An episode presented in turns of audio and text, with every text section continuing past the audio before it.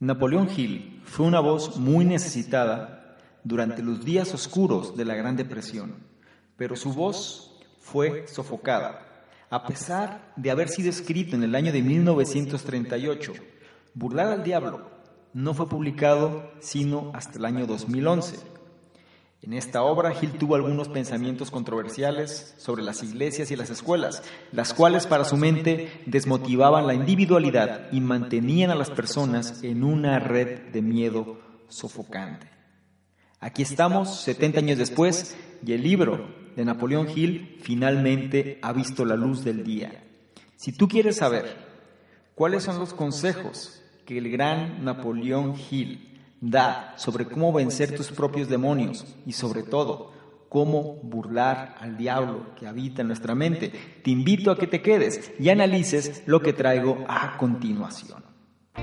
Hola, ¿qué tal? ¿Cómo estás? Soy Salvador Mingo y te doy la bienvenida a este espacio que hemos denominado el conocimiento experto, el podcast que hemos creado especialmente para personas como tú, personas interesadas en su formación, desarrollo y crecimiento personal nos enfocamos en generar los análisis de los mejores libros que pueden ayudarte a este propósito, donde hablamos de diversos temas como emprendimiento, inteligencia social, inteligencia emocional, ventas, desarrollo personal, negocios, comunicación, filosofía de la riqueza, marketing, entre otros. Y no solo eso, sino además hemos incorporado cápsulas de información donde en pocos minutos hacemos la reflexión sobre un tema de interés. Te aseguro que incorporando esto a tu vida, tu contexto personal y financiero cambiará. Soy Salvador Mingo y listo, vamos a empezar. ¿Qué tal? Muy buenos días, buenas tardes, buenas noches, independientemente de la hora en la que estés analizando esta información. Es un placer para mí que pases parte de tu tiempo en tu propia formación, como me gusta decirlo, que seas una mejor versión de lo que fuiste el día anterior. Y como analizaste, como escuchaste, como revisaste en la introducción, el libro, esta vez que vamos a analizar, es Burlar al Diablo un libro que si bien pareciera que no es tan popular, el autor es Napoleón Hill y Napoleón Hill es el autor número uno en los libros de autoayuda que existen, sobre todo con su libro de Piense y hágase rico. Este libro tiene una particularidad, el arte de burlar al diablo. ¿sí? Aunque su nombre parece de terror, la verdad es que toca o sigue la línea del pensamiento de Gil en relación a la perseverancia y la resistencia a la urgencia de darse por vencido, darse por vencida. Se centra mucho en ciertos criterios del pensamiento y refuerza mucho la idea que menciona en su libro Piense y hágase rico. Algo que te quiero comentar en relación a esto, un dato curioso, es que este libro se escribió en el año de 1938, pero no fue publicado hasta el año 2011. Ahora, la razón de esto, y lo logro entender, o por lo menos trato de comprenderlo, es por la manera en la que aborda ciertos temas, ya que es una crítica directa hacia las instituciones, sobre todo a lo que vienen siendo las iglesias y las escuelas. Para él, tanto las iglesias como las escuelas someten el pensamiento, someten a la persona, la condicionan y la hacen que no logre desempeñarse de la manera adecuada. Si lo analizas, si lo revisas, te darás cuenta que es una crítica social muy fuerte que en aquella época quizá iba a ser baneado o quizá iba a ser contraproducente. Ahora en estas alturas, en estos tiempos en el que nos encontramos, ya más de 70 años han pasado desde que se escribió este libro y aún así esta crítica sigue siendo de alguna manera incómoda, ¿sí? Sobre todo para estas instituciones, para estos Em, digamos, centros de formación, donde aún hoy por hoy siguen siendo temas controversiales y sobre todo no del todo aceptados. La crítica está fuerte, la crítica está dura en contra de las escuelas, en contra de las iglesias, ¿sí? por el hecho del condicionamiento humano.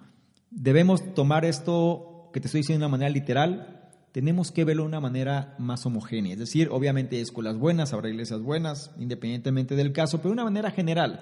Él habla del condicionamiento humano, del diablo, ¿sí? Cómo el diablo te condiciona a que no salgas de tu zona de confort, cómo el diablo te condiciona a temer, al miedo, ¿sí? Y este libro habla precisamente de cómo burlarlo, de cómo darle la vuelta.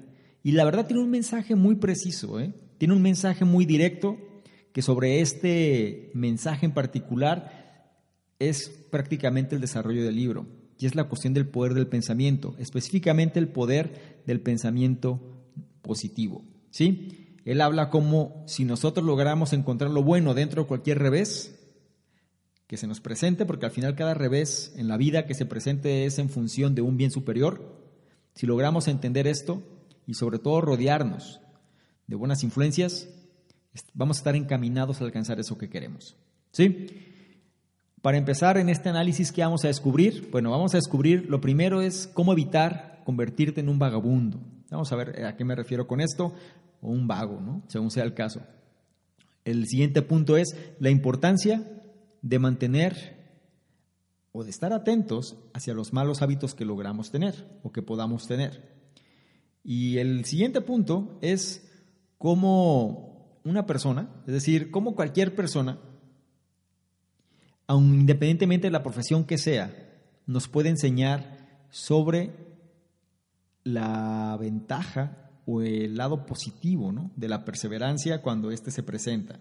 Cómo alguien en contra de la adversidad puede lograr, si persevera lo suficiente, pasar a los libros de historia, vaya. Si es que esto lo podemos resumir de alguna manera. ¿sí? Entonces voy a empezar con el primero de los puntos y de ahí nos vamos a ir con cada uno de los subsecuentes. ¿sí?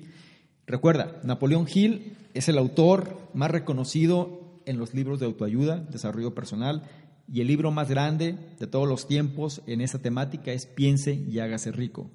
Este libro es lo hizo un año después, ¿sí? De Piense y hágase rico como una crítica severa hacia las instituciones y cómo estas instituciones, perdón, son el diablo para él, ¿sí?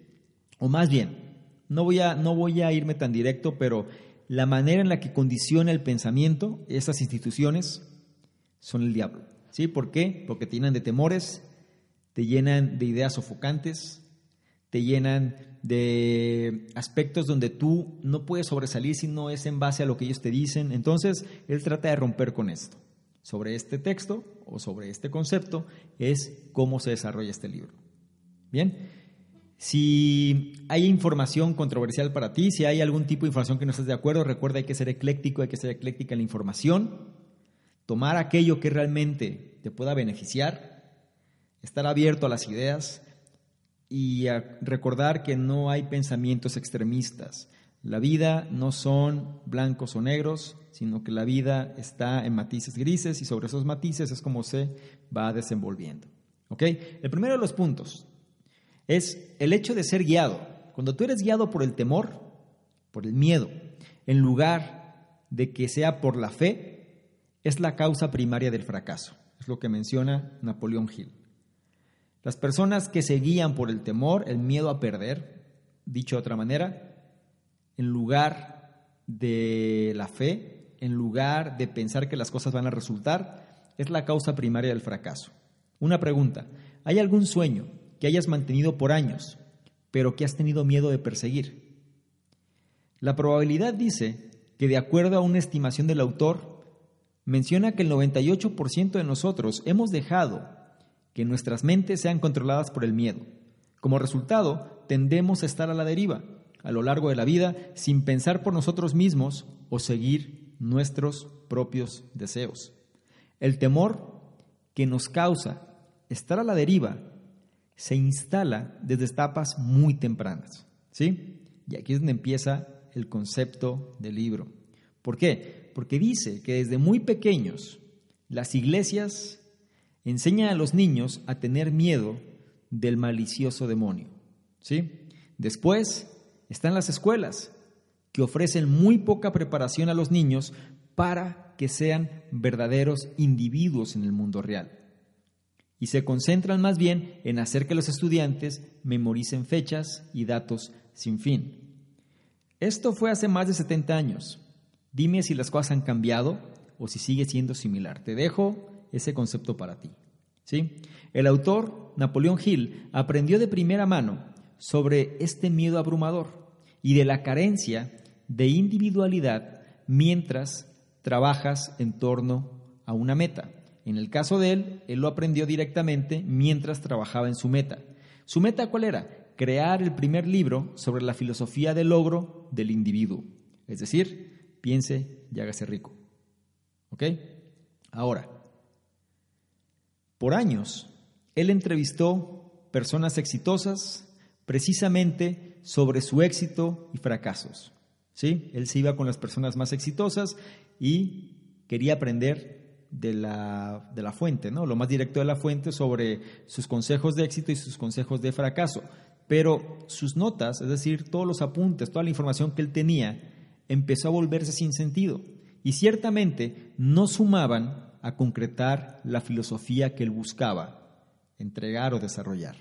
Él estaba atascado y su mente estaba nublada por el miedo y por la indecisión es cuando tú vas avanzando en torno a eso que quieres y de repente las cosas no están funcionando como tú piensas y el entorno está en tu contra y cuando eso sucede empiezas a dudar.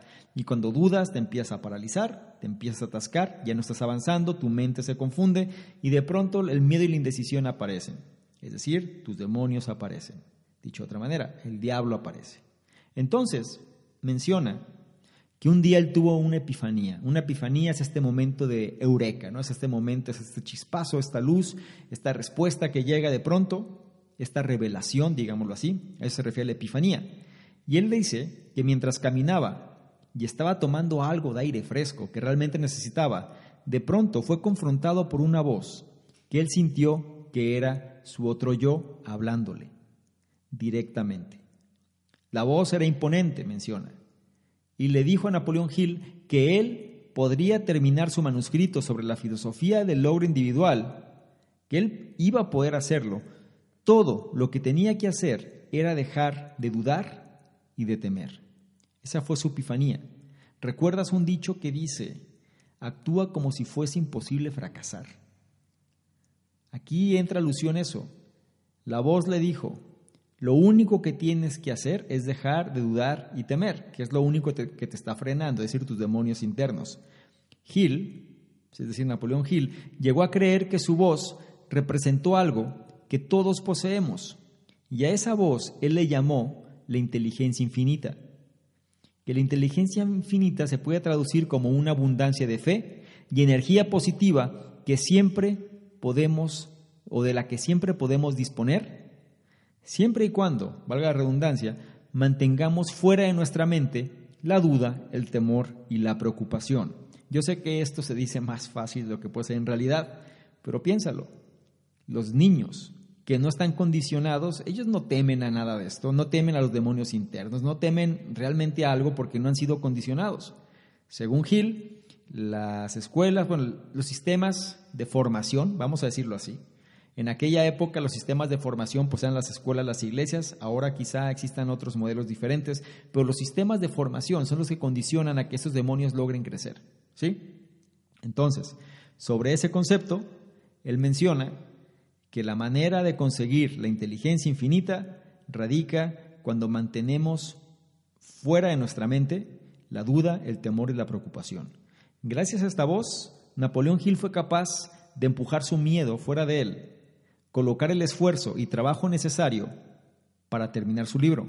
Y como resultado, Hill se convirtió en el primer gran escritor del género de autoayuda y su trabajo continúa siendo leído a través del mundo hoy en día.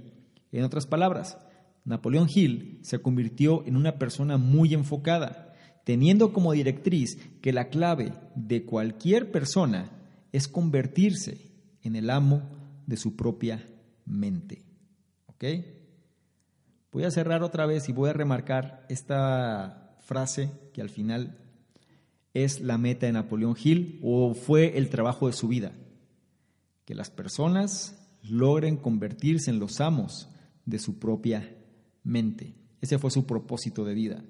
Darle a las personas esa directriz para que entendieran que al final lo que importaba es que ellos tenían que dominar sobre su mente. El siguiente punto habla, habla perdón, sobre la importancia de, en relación que para obtener lo que tú quieres de la vida, requieres pensamiento positivo y una meta clara. Esta cuestión del pensamiento positivo lo vamos a, a lo largo de este análisis va a estar muy reforzado. Creo que la base del trabajo de Napoleón Hill radica precisamente en este concepto del pensamiento positivo. ¿sí? Vamos a profundizar bien en este sentido. Es decir, no se trata de ser un optimista absurdo, sino que se trata más bien de saber que las cosas, si, las, si te basas en el hecho de creer que realmente vas a poder conseguirlas con una fe fuerte, ¿sí? y un fundamento, y sobre todo menciona, y una meta clara, es decir, que tengas un objetivo en mente, entonces es posible que las cosas sí las puedas conseguir. Pero vamos a profundizar más sobre este punto. La revelación de Napoleón Hill llegó en parte porque él tenía una meta muy clara en mente, ¿sí? Él quería que las personas supieran que pudieran convertirse o que podían convertirse en el amo de su propia mente. Y para eso él hizo un trabajo exhaustivo con los mejores o más bien las personas más reconocidas de la época en términos de éxito en general. Millonarios, inventores, empresarios, etcétera. Es decir, las personas más reconocidas en su campo del mundo en aquella época. Entonces, pero menciona algo muy importante, que él llegó a su meta gracias porque tenía una claridad sobre la misma en mente. Si tú quieres incrementar tus probabilidades de éxito, tienes que encontrar una meta de vida propia. Y esto voy a remarcar o voy a ser incisivo en esta parte. Normalmente cuando a las personas le dices qué es lo que la gente se queja mucho, pero cuando le preguntas qué es lo que quieren, realmente no te saben decir. Titubean, em, quieren cosas muy ambiguas, son dispersos, ¿sí? ¿Por qué? Porque no tienen una meta de vida clara, no tienen algo que los haga despertarse en la mañana realmente en función de que los motive, digámoslo así. Entonces, si tú quieres incrementar tus probabilidades de éxito, tienes que encontrar una meta de vida propia. De hecho, identificar tu meta es tan importante que el éxito de una persona, por regular, depende de si sabe o no qué es lo que quiere.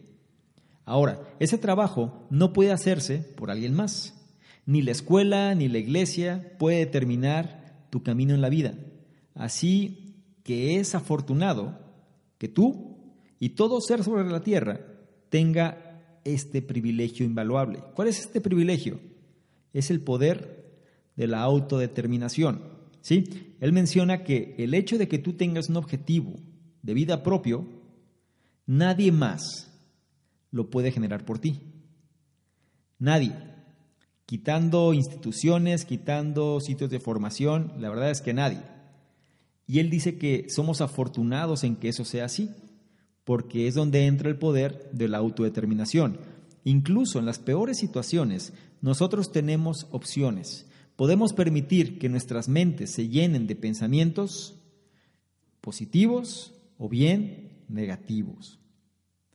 Por ejemplo, mucha gente hablando del contexto de la época donde se escribe todo esto, mucha gente sufrió durante la Gran Depresión. La Gran Depresión fue este momento en los Estados Unidos donde todo cayó. O sea, toda la parte económica, el sistema económico, el sistema financiero colapsó. ¿Sí? Estamos hablando de finales de la década de los 20, principio de los 30. ¿Ok? Entonces, mucha gente sufrió durante la Gran Depresión, pero algunos tuvieron la autodeterminación de mantenerse positivos y completar grandes cosas. Un caso muy sonado viene siendo Henry Ford, ¿sí? el creador del automóvil prácticamente. Fue precisamente la determinación y el pensamiento positivo lo que le permitió a él crear la manufactura de su línea de ensamblaje y realizar su sueño. ¿Cuál era su sueño? Producir un auto costeable que la clase media americana pudiera comprar. ¿Sí? Porque a lo mejor existían prototipos y demás, pero que no eran costeables para una persona común. Él lo que hizo fue, su meta era que la gente pudiera adquirir un auto para sí mismo.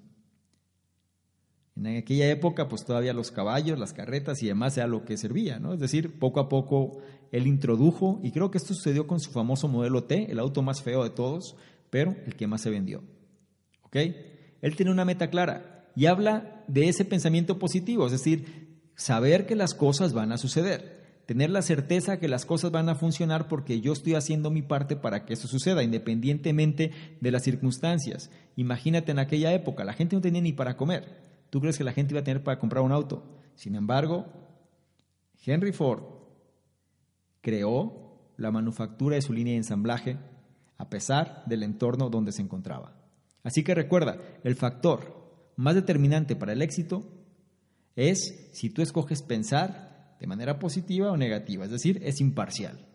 A tu mente subconsciente no le importa lo que está pasando realmente, le importa el mensaje que le vas mandando. Así que es parte de tu responsabilidad. Otro caso, por ejemplo, eh, fue el presidente de los Estados Unidos, Franklin D. Roosevelt, durante la Segunda Guerra Mundial. ¿Sí? Él tuvo un propósito muy claro cuando se volvió presidente de los Estados Unidos. A él se le preguntó cuál era el principal problema que enfrentaba el país en aquel momento. Recuerda que estamos en la Segunda Guerra Mundial, ¿sí? Era la expansión nazi, era cuando el mundo estaba en conflicto y fue cuando se le conoció a Estados Unidos como el gigante dormido, ¿sí? Es cuando interviene, pero no salió airoso del problema. Imagínate viniendo de una gran depresión, viniendo de una situación donde el país estaba casi colapsando en aspectos económicos, no había realmente recursos y a pesar de todo eso entran en una guerra. ¿Sí? Claro, hay otras teorías y demás, pero no me voy a meter ahí. Simplemente el punto es, imagina ese contexto. Y entonces al presidente le preguntan, oye, ¿cuál es el principal problema que enfrenta el país? Y él dijo, no se trata de problemas mayores o menores, solo tenemos uno. Y este es detener el miedo y suplantarlo con fe. Es decir, cambiar lo negativo por lo positivo, burlar al diablo. ¿Sí? Esto fue un plan definitivo y funcionó le permitió a Roosevelt inmediatamente tomar el control y colocar al país en camino a la recuperación. Como dice el dicho, cosechas lo que siembras.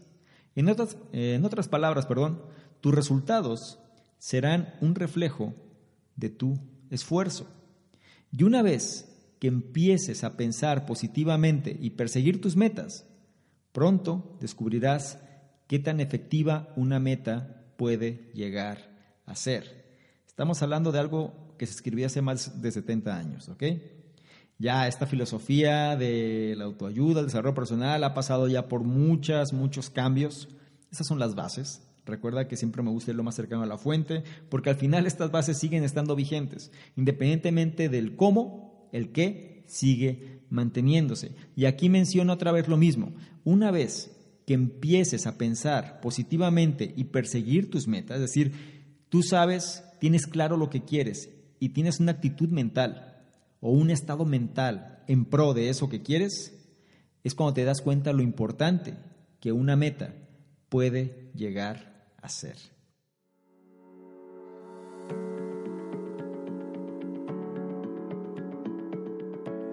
Cada vez más personas se suman a la tendencia de generar un estilo de vida distinto al que se les enseñó desde pequeños. El mundo es distinto al que era hace unos años. Las personas buscan mayor calidad de vida, mayor libertad de tiempo, de espacio, de dinero. Y eso es algo que solo lo lograrán si saben usar la tecnología y el conocimiento a su favor. Tú tienes un conocimiento que puede ser útil al mundo, un conocimiento que puede generarte esa libertad que buscas. Sin embargo, posiblemente no sepas cómo capitalizarlo. En otras palabras, cómo hacerlo rentable.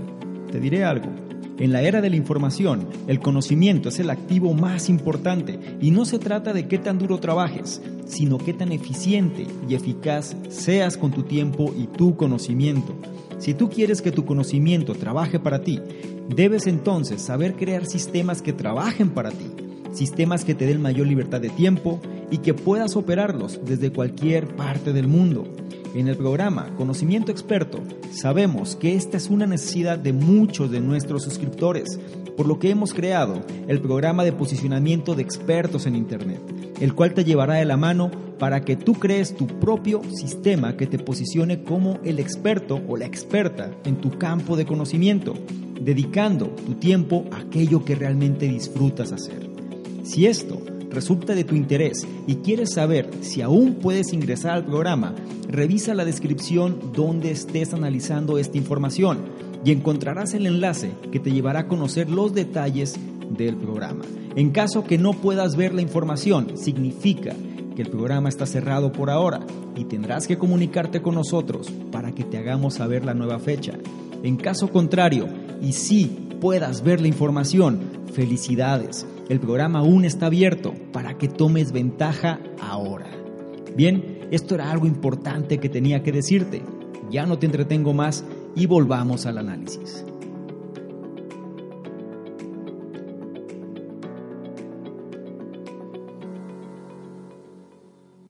El siguiente punto habla sobre los hábitos. Ahora entra otra vez la cuestión de los hábitos. Específicamente dice lo siguiente, desarrollar hábitos positivos y rodearte de personas que poseen tales hábitos es la llave del éxito. Vas a escuchar mucho este concepto de éxito porque Napoleón Hill fue un experto en el tema. Él tiene, aparte de Piensa y hágase rico, tiene otros libros que todos se relacionan en función de cómo alcanzar eso que decíamos y temas de éxito. ¿Sí? Las leyes del éxito es un libro muy famoso de él también. Entonces, insisto, aquí habla de la importancia de los hábitos, específicamente desarrollar hábitos positivos y rodearte de personas que poseen tales hábitos es la llave del éxito. Y para reforzar un poco esto, no dejes de revisar los otros análisis que tenemos sobre este tema. Te recomendaría El poder del hábito, principalmente de Charlie Duhigg, y también, bueno, otros, otros esquemas que puedes utilizar que van a reforzar toda esta mentalidad es piense y hágase rico Napoleón Hill. Claro que lo tienes que analizar, si, si es que aún no lo has hecho, lo vas a encontrar también en este programa donde estás analizando esta información ahora mismo. ¿Sí? Ok. Entonces, sobre desarrollar hábitos positivos y rodearte de personas que poseen tales hábitos, menciona que es la clave del éxito. Ya sea alguien con algún desorden alimenticio, por ejemplo, o alguien con malos hábitos de sueño, normalmente las personas son excelentes en encontrar excusas para su mal e improductivo comportamiento. Siempre van a justificar por qué hacen algo malo, ¿sí? El verdadero peligro, sin embargo, es cuando esos hábitos empiezan a formar parte del estilo de vida habitual. ¿sí? Es cuando ya lo ves como algo natural. Cuando un comportamiento, digamos, el beber, por ejemplo, beber alcohol, se vuelve de ser algo que hacías una vez al mes a algo que empiezas a hacer diario y ya lo haces de una manera natural, se cae en lo que el autor llama la ley del ritmo hipnótico. Anótalo o trata de conservar este concepto si quieres profundizar más en él. La ley del ritmo hipnótico. Y esta ley aplica tanto a los buenos como a los malos hábitos. Es imparcial. Sin embargo, tú deberías ser especialmente cauteloso o especialmente cautelosa de los hábitos negativos, ya que estos pueden rápidamente tener un efecto devastador, devastador, perdón, en tu vida. ¿Sí? Otra vez, la función de los hábitos recuerda que lo que hacemos nosotros no son decisiones, sino son hábitos, ¿sí? Estos, estas decisiones se basan en los hábitos que tenemos. Tenemos que ser conscientes de lo que hacemos, ¿sí? Normalmente, independientemente del tipo de hábito, muchas veces decimos que esto lo hacemos, aunque sabemos que está mal, lo hacemos de manera consciente y lo podemos dejar cuando nosotros queramos o que lo hacemos simplemente porque se me antoja hacerlo, pero no estoy de alguna manera dependiente de eso. Cuando ya se forma un hábito, como su palabra dice, el hábito es algo que vas a hacer de manera diaria. ¿sí? El hábito ya forma parte de tu ritmo. No es algo que te cueste trabajo hacer, porque ya tu cuerpo, tu mente ya funciona en base a ese mecanismo que se ejecuta de manera automática. Cuando estás en una situación de ese tipo, ya no es que domines el hábito. El hábito, entre comillas, te domina a ti. ¿sí? La buena noticia es que es imparcial y puede funcionar para hábitos malos como para hábitos buenos. ¿Sí? Menciona aquí algo importante. En aquella época ya se mencionaba y ahora ya se ha reforzado que un hábito malo es mucho más fácil de adquirirlo que un hábito bueno. ¿Sí? Entonces por eso menciona que tienes que ser cauteloso de los hábitos negativos, ya que estos pueden rápidamente tener un efecto devastador, perdón, devastador, otra vez, en tu vida. Por ejemplo, la mayoría de los dolores de cabeza y otras enfermedades, por lo general, son causadas por la mala alimentación. ¿sí? El ser indulgentes a la misma, es decir, el hecho de permitirte o, o el hecho de omitir, ¿no? O sea, que estás, sabes que está mal, pero lo sigues haciendo, porque no tienes tiempo, porque es lo que hay, porque no pasa nada, porque ¿qué quieres que haga? Porque es la única manera en la que puedo hacer las cosas. Me explico, es decir, la cuestión de la comida, la alimentación. No tengo tiempo, no, no sé cocinar, etc. Se suele ser muy indulgente sobre este tema. Entonces, de repente la gente no se siente bien, de pronto la gente pues tiene dolores de cabeza, de pronto la gente pues tiene otras enfermedades que se van de alguna manera em, incrementando, ¿no? O se van enfatizando conforme esta, este mal hábito, la mala alimentación se está dando. Y es cuando las personas, ¿sí? Lo hacen, hacen este tipo de acciones de manera recurrente que desarrollan malos hábitos alimenticios y su habilidad para funcionar correctamente puede deteriorarse y sus objetivos al final saldrán por la ventana porque no pueden. Previamente te he dicho que los de los pilares, ¿no? Que hay que tener la salud, eh, si no es el principal, difícilmente creo que algo lo supere. Porque si tú no tienes salud, difícilmente el dinero va a servir de algo, o difícilmente las relaciones de pareja y demás, o difícilmente el hecho de un propósito de vida. Es decir, hay que cuidar lo que por default muchas veces tenemos y que no se valora. Entonces, aquí el énfasis que hace el autor es que la cuando nosotros tenemos un mal hábito, no nada más es la acción de ese mal hábito lo que afecta, sino que muchas veces ese mal hábito puede atraer otros comportamientos que van a hacer que nuestro funcionamiento se deteriore. Sí, que van a hacer que otros hábitos que a lo mejor buenos que tenemos empiecen a eliminarse o empiecen a colapsar o empiecen a mitigarse y empieza a afectar otras áreas de nuestra vida. ¿Sí? Y entonces esas metas que teníamos, esos objetivos que teníamos, pues simplemente se van. ¿Por qué? Porque ya ese mal hábito está afectándolo. ¿Sí? Lo mismo sucede cuando hablamos de otros hábitos, ¿sí? Hay hábitos que pueden nublar nuestro enfoque y cuando los hábitos malos nublan el enfoque, entonces hace que nos alejemos de nuestras metas de igual manera. Ahora, para evitar tales hábitos, ¿sí? Para evitar que eso te suceda o que eso no suceda. Toma el consejo que Napoleón Hill desarrolló. Y él dice, las personas exitosas tienden a rodearse con personas que tienen hábitos positivos. Después de todo, es de conocimiento común que los hábitos de las personas alrededor tuyo darán forma a tu carácter y darán forma a lo que tú desarrolles. Dicho de otra manera, y ya es una frase que me gusta mencionarla porque es importante. Recuerda que somos el promedio de las cinco personas con las cuales más compartimos nuestro tiempo. ¿Sí? Ese es un principio básico. Hace más de 70 años Napoleón Hill lo dice, con otras palabras, pero es una, es una frase, es una idea que se ha ido adaptando ¿no? conforme a los tiempos. Ahora, menciona él que las personas exitosas, sobre todo bajo el estudio que él hace, tienden a rodearse de personas que tienen hábitos positivos. ¿Por qué? Porque él sabe que estos hábitos o que los hábitos que tienen las personas alrededor tuyo le dan forma a los propios que tú tienes.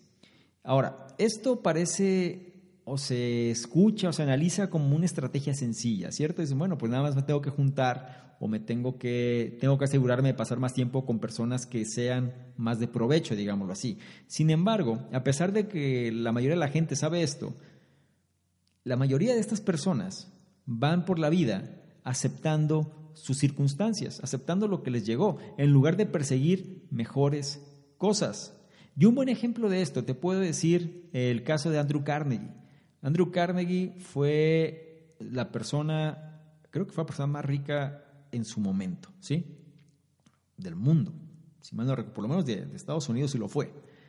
Eh, y Andrew Carnegie, él, algo que le decía, porque Andrew Carnegie fue mentor de Napoleón Hill, ¿sí? Fue una de las personas de las cuales Napoleón Hill aprendió mucho.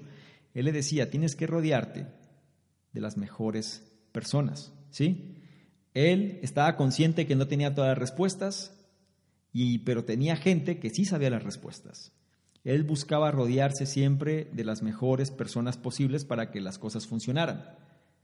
Un poquito de historia, pues él fue de las personas que creó o que fundó la compañía de aceros, las cuales pues crearon gran parte del sistema ferroviario en los Estados Unidos. Entonces imagínate pues la, cantidad de dinero que, no llegó, ¿no? Estamos hablando de finales de los años del siglo XIX, ¿sí? Eh, principios del 20. Entonces, es, es, interesante, es decir, es importante saber, conocer un poquito la historia, los contextos, pero el enfoque principal es que si personas de este calibre te dicen esto, pues más vale tomarlos en consideración, porque realmente es de los que vale la pena aprender.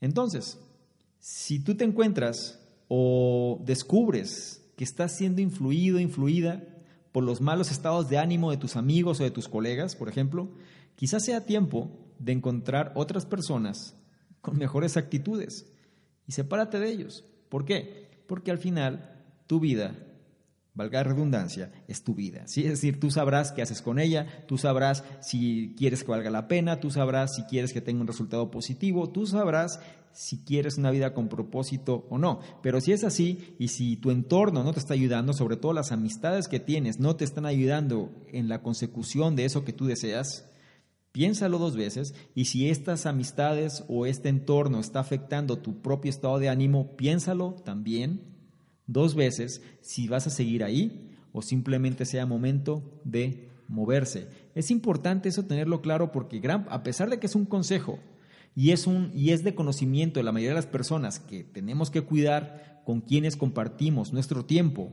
la mayoría siguen aceptando sus circunstancias en lugar de perseguir cosas mejores. Es decir, la gente se queja de la situación en la que se encuentra, pero hace poco, hace poco para salir de ella. No permitas que esa situación te pase a ti. Y el siguiente punto habla sobre los fracasos. Específicamente dice que las personas exitosas entienden la importancia de aprender del fracaso. Y vamos a revisarlo más a detalle. Si alguna vez has trabajado en un proyecto y al final este proyecto fracasó, quizá hayas tomado esto como una señal para rendirte. Pero las personas de éxito, menciona, saben que los fracasos son los baches, o son como baches en el camino para alcanzar esas metas. Es decir, no es un camino limpio, no es un camino sencillo, no es un camino sin tropiezos, no es un camino sin aspectos que pueden hacer que frenes de vez en cuando, pero saben que forma parte de lo mismo.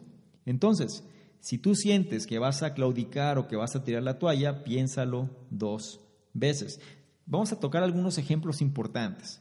El que viene siendo más renombrado o más recordado es Thomas Alva Edison, independientemente de la opinión que hoy sale de él por la cuestión de Nikola Tesla y por la cuestión de que fue un usurpador, etc., etc., como sea.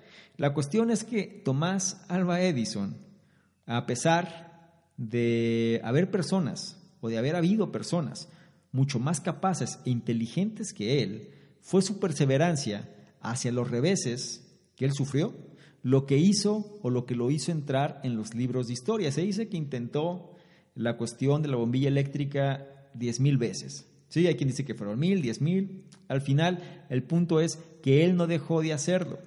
Que si después llegó Nikola Tesla lo mejoró, sí. Pero el punto es que el que fue el pionero, o por lo menos el que se le atribuye el crédito en relación a generar la bombilla eléctrica, fue a Tomás Edison. Que no era la mejor versión, quizá no, pero una vez que lo logró, entonces fue, fue con las miradas, pues voltean a visualizarlo. Y la cosa es que él no era el tipo más brillante. De hecho, eh, según anécdotas, ¿no? Cuentan que eh, cuando él era niño, en la escuela decían que no iba a hacer nada, que era un bueno para nada, que no servía, ¿sí? Que, que no era lo suficientemente capaz. Es decir, como si fuese eh, su inteligencia o su IQ no fuera lo suficientemente buena como para un estándar siquiera. Entonces, imagina, si él hubiera hecho caso a ese entorno, pues mm, quizás seguiríamos con velas, ¿no? No lo sé. El punto al que voy aquí es que a pesar de que había personas más brillantes, más inteligentes, lo que a él lo llevó a pasar a los libros de historia fue precisamente su perseverancia. Ahora, durante la Gran Depresión, ¿sí? Como te mencioné, este libro está escrito pues en esas fechas. Durante la Gran Depresión, el autor publicó Piense y hágase rico, un libro cuyo mensaje sigue manteniéndose hoy en día. Siempre tenemos que encontrar maneras de crear metas a pesar de las circunstancias por lo desalentadoras que puedan ser, independientemente del caso. No por nada, a pesar de la época, a pesar de la situación en la que se vivía, este libro sale, piensa y llega a ser rico, y no por nada el libro sigue siendo uno de los diez grandes libros de la historia. ¿Ok? Es el poder de la adversidad, es el poder de aprender los fracasos. Napoleón Gil estuvo a punto de tirar la toalla también, varias veces. Por eso este libro, Burlar al Diablo, estuvo a punto de decir, oye, ¿esto tendrá algún sentido de algo o simplemente estoy perdiendo el tiempo? ¿Cuántos de nosotros no nos hemos sentido de esa manera? Cuando estás enfocado en un proyecto pero ves que no rinde frutos y entonces ya no sabes si seguir o no y sobre todo tienes el entorno que te está afectando, que te dice que lo dejes de hacer, no ves un resultado, has gastado tiempo, has gastado dinero, has gastado energía y ya empiezas a dudar tanto que muchas veces lo que la mayoría de la gente hace es tirar la toalla rendirse, dejarlo. Y cuando eso sucede, pues es volver a empezar después en otra cosa y otra cosa. Y la cuestión es que no nos hacemos más jóvenes. ¿eh? Y como decía Séneca, o sea, la vida es algo, para algunas personas dicen que la vida es muy breve y la verdad es que no es que sea breve. Es la forma en la que vives lo que determina la brevedad de la misma. Ahora, otro hábito, ¿sí? De las personas exitosas, como menciona también, es reconocer que cualquier fracaso podrá ser la semilla de un nuevo éxito. Y esto refuerza mucho lo que hemos mencionado antes. ¿Sí? Puede haber casos em, muy amplios, es decir, hay una diversidad de casos. Te podría mencionar algunas personas que esto fue el mantra de su vida, la adversidad y sobre la adversidad triunfaron. Por ejemplo, Walt Disney, por ejemplo, Steven Spielberg, por ejemplo, Michael Jordan, por ejemplo, Steve Jobs, por ejemplo, Albert Einstein, por decirte algunos, ¿sí? Hay más, hay, muchísimos, Oprah Winfrey, por ejemplo. Es decir, ¿a qué me refiero? Cuando las personas, aquí menciona, cuando las personas son exitosas, ellos saben que cada fracaso que viene trae en germen un éxito superior, ¿sí? Es decir, estoy fallando en esto, pero si yo sigo adelante sobre esto, estoy obteniendo un aprendizaje y este aprendizaje me va a llevar a mejorar. ¿Cuántas veces no nos rendimos a la primera? Y más en estos tiempos, donde el estoicismo, ¿sí? el hecho de vivir en base a la adversidad y superarse, pues cada vez es más escaso, cada vez es más difícil. ¿Por qué? Porque las personas está, se está acostumbrando cada vez más a ser dependientes de la tecnología, a ser dependientes de que alguien más se encargue del problema. Y basta con que tú hagas una pequeña función para que al final tengas el resultado que a lo mejor antes llevaba el trabajo de toda una vida de una sola persona. ¿Significa entonces que hay que hacer más que otros? La verdad es que es cuestión de adaptarse a las circunstancias, ¿sí? No es la persona más fuerte, o no, dicho, no es la especie más fuerte la que sobrevive, sino la que mejor se adapta, ¿ok? No se trata de trabajar duro, sino de trabajar eficazmente, como se dice por ahí. Pero ahora, ¿qué sucede con estos casos famosos? Walt Disney, Steven Spielberg, Michael Jordan, Oprah Winfrey, Steve Jobs, Albert Einstein, por decirte algunos. Sucedió lo mismo.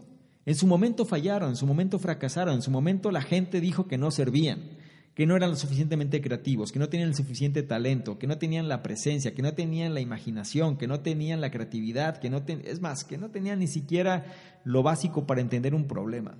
¿Sí?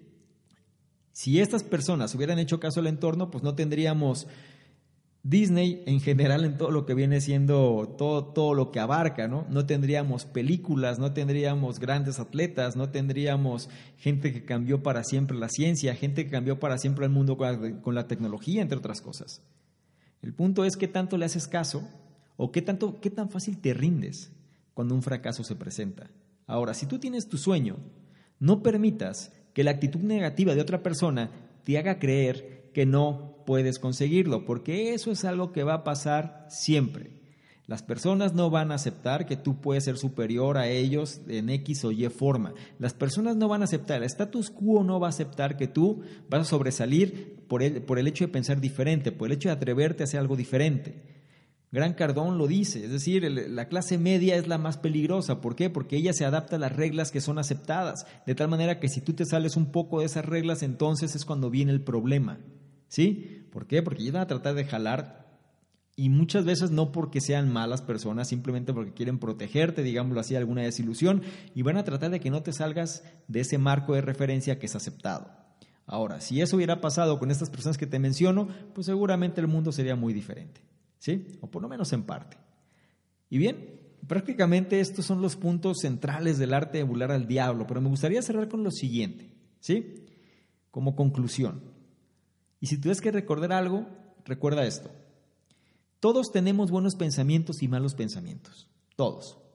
Algunas veces la voz interior nos dice que continuemos luchando y otras veces nos dice que mejor tiremos la toalla, que nos rindamos.